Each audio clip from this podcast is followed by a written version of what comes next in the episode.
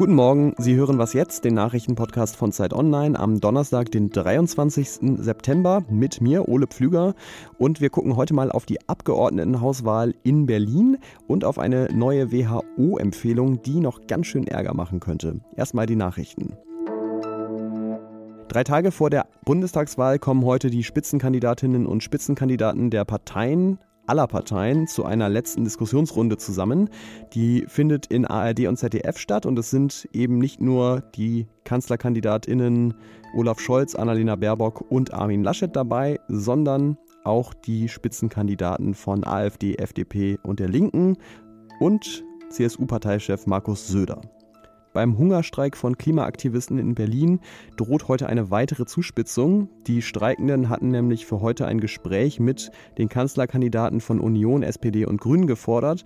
Und wenn das nicht zustande kommt, dann wollen zumindest zwei der Streikenden auch das Trinken verweigern. Drei weitere würden in dem Fall den Streik wohl abbrechen. Das teilte die Pressesprecherin Hanna Lübbert mit. Der Redaktionsschluss für diesen Podcast ist 5 Uhr.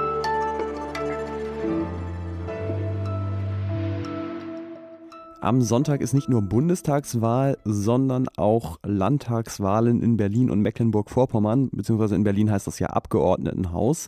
In beiden Ländern sieht es so aus, als würde die SPD stärkste Kraft werden, wenn es auch in Berlin noch relativ knapp ist. Und das ist deswegen interessant, weil die Spitzenkandidatin dort Franziska Giffey ist, die ähm, bis vor kurzem ja noch Bundesfamilienministerin war. Von dem Amt ist sie ja zurückgetreten, ob es eher war wegen ihrer Plagiatsaffäre oder eben weil sie regierende Bürgermeisterin von Berlin werden will, kann sich jeder seine eigene Meinung zu bilden. In jedem Fall könnte ein Wahlsieg von Giffey in Berlin einiges ins Rutschen bringen und darüber möchte ich jetzt sprechen mit Christian Bange, der politischer Autor ist bei Zeit Online. Hi Christian. Hallo. Vor einigen Monaten sah es ja noch so aus, als würde die grüne Bettina Jarasch regierende Bürgermeisterin werden. Jetzt ist Giffey die Favoritin. Ähm, Profitiert sie da nur vom allgemeinen guten Bundestrend der SPD oder wie groß ist ihr Anteil daran? Was ist deine Einschätzung? Sicher ist, es gibt diesen Bundestrend und sicher ist meiner Meinung nach auch, dass das auch auf Berlin zurückwirkt. Auf der anderen Seite hat äh, Franziska Giffey jetzt in den letzten Wochen auch angefangen, sehr massiv Profil zu entwickeln. Sie hat ja die Enteignung zu einer roten Linie erklärt, also die im Volksentscheid zur Debatte stehen das dann später so ein bisschen sich halb davon distanziert, indem sie es einfach nicht mehr wiederholt hat. Aber mit diesem Thema war sie dann natürlich richtig präsent im Wahlkampf und äh, die Botschaft, die dahinter steckte, war ja vor allem auch eine an die Linken und an die Grünen, dass sie sich nicht der SPD sicher sein sollen. Was sind denn die anderen Koalitionsoptionen für Giffey und für wie wahrscheinlich hältst du die? Die Option, die da jetzt immer im Raum steht oder genannt wird, ist halt ähm, eine Koalition mit CDU und FDP. Fälschlicherweise als Deutschland-Koalition bezeichnet. Allerdings muss man ja sagen, wenn das Ganze unter Führung der SPD abläuft, dann ist es nicht mehr schwarz-rot-gold, sondern rot-schwarz-gelb. Ähm, das wird bei uns intern äh, auch als, als Osttimor-Koalition bezeichnet. Ich, ich, weiß nicht, ob, die, ob das so angenommen wird. Es gibt für wird, jede Koalition eine Flagge, das ist gut. Wir probieren es mal. Ähm, jedenfalls ist das äh, eine Sache, für die es schon Anzeichen gibt. Also äh, CDU-Chef Wegner hat neulich in einem Interview gesagt, dass das Programm der SPD in weiten Teilen mit dem der CDU übereinstimmt. Das sind schon Hinweise, die zeigen, dass da äh, zumindest auf Seiten von CDU und FDP eine gewisse Bereitschaft besteht. Giffey selbst mit ihrem Wahlkampf zeigt auch, dass sie in vielen Detailfragen und auch in den großen Linien äh, in so eine Koalition mit reinpassen würde. Und ähm, es ist ja auch schon mal passiert. Also Klaus Wowereit hat ja 2011 die äh, Verhandlungen mit den Grünen abgebrochen, weil die sich über die A100 hier in Berlin nicht einig werden konnten und ist dann auch in eine Koalition mit der CDU gegangen. Berlin hat ja schon den Ruf, links und grün zu sein. Ähm, was denkst du denn, würde das politisch für die Stadt bedeuten, wenn sie jetzt plötzlich einen viel konservativeren Senat bekäme? Ein solches Bündnis wäre jetzt wäre nichts Grundstürzendes. Also das würde nicht sozusagen die politischen Zustände in Berlin irgendwie komplett verändern.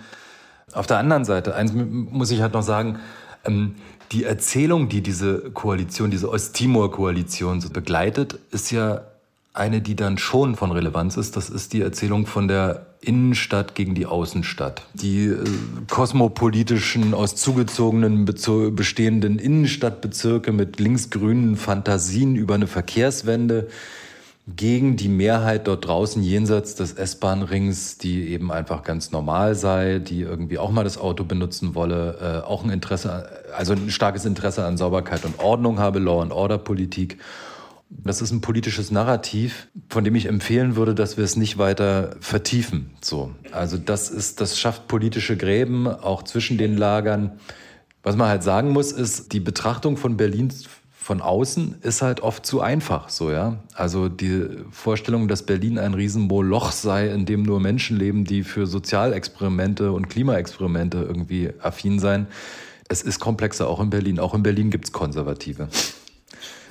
ja, man soll sie schon gesehen haben. Vielen Dank, Christian Bangel. Okay, danke.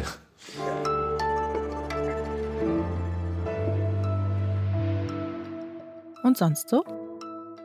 Ich drehe das nochmal eine Runde weiter mit dem munteren Flaggenraten. Wie würden Sie denn in Bayern wohl eine Koalition aus CSU, Grünen und SPD nennen? Mein Vorschlag Äquatorial-Guinea-Koalition. Die Flagge hat tatsächlich Rot, Grün und Blau drin. Und diese Überleitung habe ich mir jetzt irgendwie aus den Fingern gesogen, weil eigentlich geht es hier um den Sohn des Diktators von Äquatorial Guinea, Theodorin Ngema Obiang. Der ist für seinen dekadenten Lebensstil bekannt, den er aber wohl vor allem mit Korruption erwirtschaftet. In den USA sind deswegen jetzt 72 Millionen Dollar seines Vermögens eingezogen worden und das Geld wird der Impfkampagne des Landes zur Verfügung gestellt. Klingt eigentlich nach einem ganz guten Deal.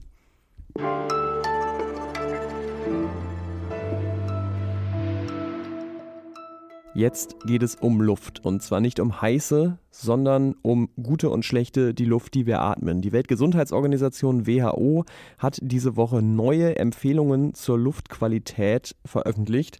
Und die, das kann ich Ihnen schon mal sagen, haben das Potenzial, noch für richtig viel Streit und aber auch viele Veränderungen in den nächsten Jahren zu sorgen. Und wie genau, darüber spreche ich jetzt mit Dirk Asendorf der zu diesem Thema einen Text in der aktuellen Ausgabe der Zeit geschrieben hat. Hallo Dirk. Hallo Ole. Ja, dann erklär doch mal, was empfiehlt die WHO denn neuerdings? Also gravierend ist vor allem die neue Empfehlung für Stickoxide. Die ist nämlich gesenkt worden von 40 auf 10 Mikrogramm pro Kubikmeter Luft. Das ist nur noch ein Viertel und bedeutet ganz praktisch, dass in Deutschland so gut wie alle Messstationen über diesem Wert liegen. Und auch beim Feinstaub hat die WHO äh, neue Werte, neue Empfehlungen gegeben, und zwar vor allem bei den kleinsten Partikeln PM2,5. Da hat sich die Empfehlung halbiert. Sind diese Werte denn direkt bindend? Also hätte das direkte juristische Konsequenzen in Deutschland? Also direkte juristische Bedeutung haben diese WHO-Empfehlungen nicht. Es ist aber so, dass die Schadstoffgrenzwerte, die in Deutschland gelten, die werden ja von der EU festgelegt. Und die EU hat sich schon darauf festgelegt, dass im nächsten Jahr die eigenen Grenzwerte, also die EU-Grenzwerte, novelliert werden sollen und dass man sich dabei stärker an den WHO-Empfehlungen orientieren will als früher. Und wenn das tatsächlich passieren sollte, dann ähm, würden wir im nächsten Jahr so eine Art Déjà-vu erleben, nämlich äh, an das Jahr 2018 uns erinnern können, als die Stickoxide große Schlagzeilen gemacht haben, damals 6000 vorzeitige Todesfälle, die dazu geführt haben, dass es in flächendeckend in vielen Städten, zuerst in Hamburg, dann auch in anderen Großstädten, Fahrverbote gegeben hat, neue Tempo-30-Zonen, Ausweisung von neuen Radwegen, äh, ÖPNV-Förderung und so weiter und die ganzen Klagen äh, der deutschen Umwelthilfe gegen deutsche Städte insgesamt 40. Haben diese Maßnahmen denn äh, im Endeffekt dazu geführt, dass die Luft dann tatsächlich besser geworden ist in deutschen Städten? Ja, die haben tatsächlich gewirkt. Also die Luft äh, ist besser geworden. Und äh, witzigerweise ist sie tatsächlich in den Städten, in denen die Deutsche Umwelthilfe und der BUND geklagt haben, ist sie doppelt so schnell besser geworden wie in den Städten, wo es keine Klagen gab. Also man sieht daran, Luftreinhaltemaßnahmen, Beschränkungen des ähm, Autoverkehrs oder auch tatsächliche ÖPNV-Förderung, das bewirkt tatsächlich was. Und auf diesem Weg müssen wir halt noch sehr viel weitergehen.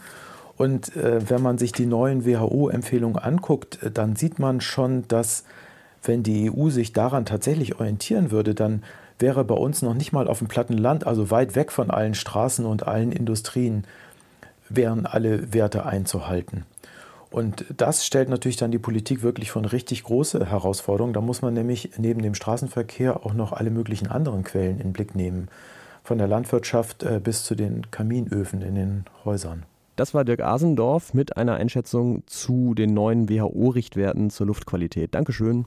Gerne. Und das war was jetzt. Ihnen vielen Dank fürs Zuhören. Per Mail erreichen Sie uns unter wasjetzt.zeit.de. Heute Nachmittag können Sie natürlich gerne auch wieder unser Update streamen oder runterladen. Ich bin Ole Pflüger. Bis zum nächsten Mal.